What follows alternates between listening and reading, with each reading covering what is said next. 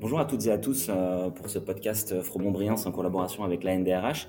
Un peu spécial euh, pour cette édition puisque nous sommes en live de l'université d'été au sortir d'un atelier sur les outils à disposition des DRH en matière de réorganisation. Je suis donc avec euh, Jacques de Tonquédec et Mohamed Materi qui ont animé l'atelier.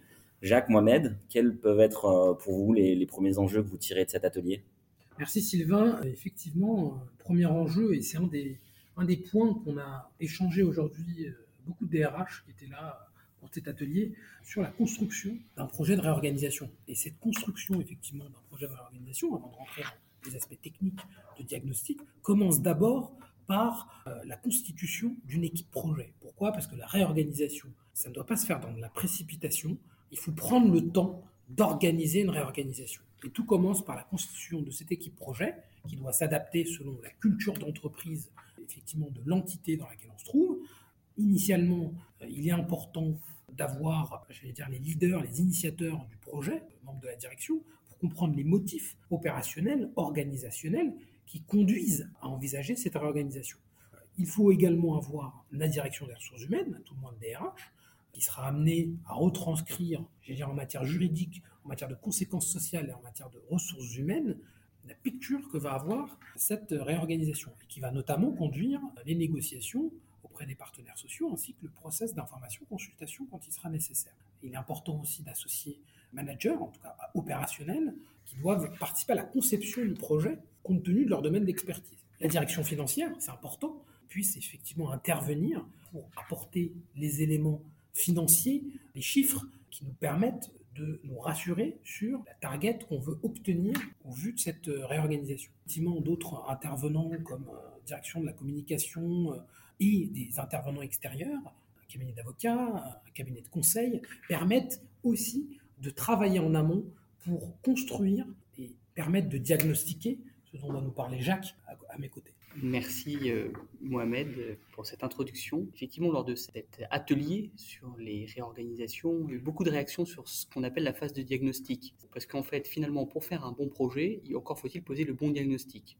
Puisqu'en fonction du diagnostic, on va choisir un outil plutôt qu'un autre. Et c'est vrai que euh, sur le marché français, le réflexe qu'on veut réorganiser en entreprise, très vite, c'est le PSE, voire PDV, PSE, tendance à oublier un peu les autres outils et surtout oublier la pierre euh, fondamentale de tout projet d'organisation, c'est le diagnostic. C'est-à-dire de faire un pas de côté avec cette équipe projet, d'où l'importance de constituer cette équipe projet, c'est de faire un pas de côté en confiance pour regarder tous dans la même direction et poser ensemble un diagnostic que je qualifie de diagnostic de confiance.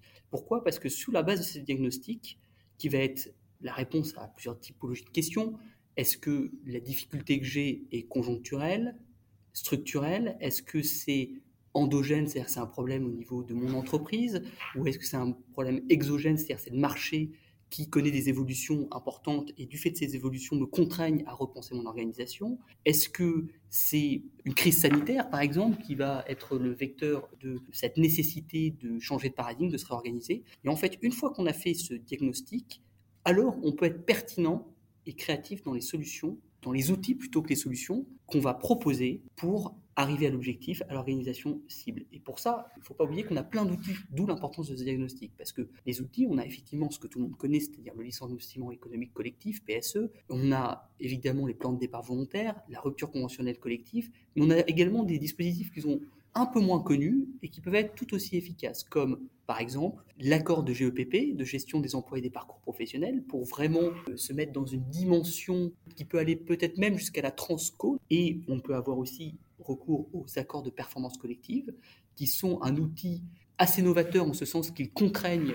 sur des sujets limités qui sont la rémunération du travail, euh, notamment de la modification du contrat de travail. Et puis on a le dernier euh, outil qui est les opérations dites de carve-out. Carve-out ou détourage, c'est quoi? C'est je constate que j'ai une activité qui perd structurellement de l'argent, que je dois me recentrer sur mon corps d'activité et je vais essayer de trouver un acheteur pour cette activité.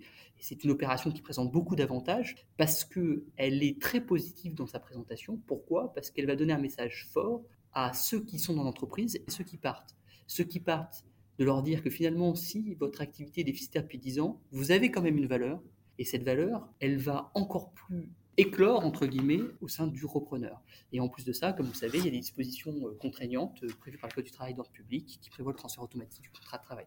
Alors, vous dire ça comme ça, ça a l'air un peu trop facile, un peu trop euh, la solution parfaite. C'est quand même un peu plus compliqué parce qu'il faut trouver des acheteurs. Et puis, d'un point de vue social, c'est quand vous êtes repris par une autre, activité, il y a évidemment les questions du statut collectif. Et puis, il y a aussi, euh, sous euh, l'impulsion de la Cour de cassation, une jurisprudence très étonnante qui consacre le principe de la division du contrat, pour notamment les fonctions de support que les fonctions support, du fait qu'ils sont partiellement affectés dès lors que c'est une activité qui est cédée non pas une entreprise, leur contrat de travail devrait être partiellement transféré, ce qui, en termes pratiques, semble euh, effectivement impossible et nécessite d'avoir une vraie créativité. Voilà s'agissant des outils, mais ces outils, une fois qu'on a fait l'identification de ces outils avec l'équipe projet, il faut aussi faire un travail d'analyse des risques. Et ça, je vais laisser euh, mon confrère Mohamed vous présenter ces risques. Effectivement, merci Jacques. C'est important d'avoir un backup plan, d'anticiper les risques qui peuvent intervenir pendant la phase parcours social d'information-consultation, pendant une réorganisation. Pourquoi? Parce que pendant une réorganisation, la business continuity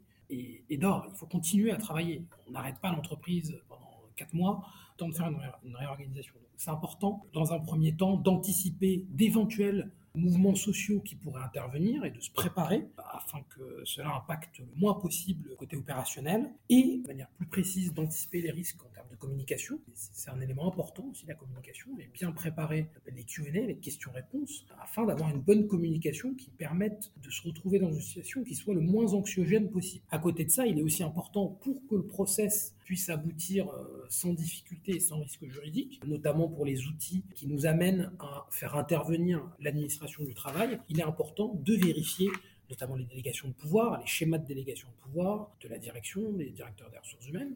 Effectivement, dans la vie quotidienne, sont des éléments qui n'impactent pas forcément, j'allais dire juridiquement, la direction des ressources humaines. Mais là, on fait intervenir sur certains véhicules juridiques l'administration. L'administration va vérifier tous ces éléments de procédure faut vérifier les délégations de pouvoir, quitte à les cleaner et effectivement, avant de rentrer en phase d'information-consultation, d'avoir euh, des documents qui soient à jour. De vérifier qu'on est à jour de ces élections professionnelles, il n'y a pas potentiellement d'élections partielles à mettre en œuvre, de vérifier les désignations des délégués syndicaux, soit bien à jour, de vérifier les dispositions conventionnelles applicables, potentiellement, chose effectivement à avoir dans le radar, afin que puisse vraiment adresser un projet qui soit euh, clean euh, du début euh, jusqu'à la fin, et surtout stopper parfois des pratiques qu'on peut avoir un peu border en interne, mais qui effectivement n'impactent pas juridiquement la vie de l'entreprise. Je crois que nous avons résumé un peu cet atelier avec pas mal de DRH qui, nous ont fait part de leur, de leur expérience et du coup ça a été très enrichissant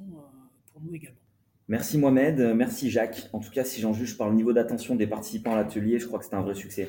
Nous vous donnons rendez-vous le 9 juin pour une masterclass sur l'aménagement du temps de travail qui sera animée par David Blanc et Swat Bouchen depuis nos bureaux de Lyon, ainsi que pour un nouvel épisode de notre série de podcasts Fromont-Briens pour l'ANDRH dès le mois de septembre. Merci beaucoup et à bientôt.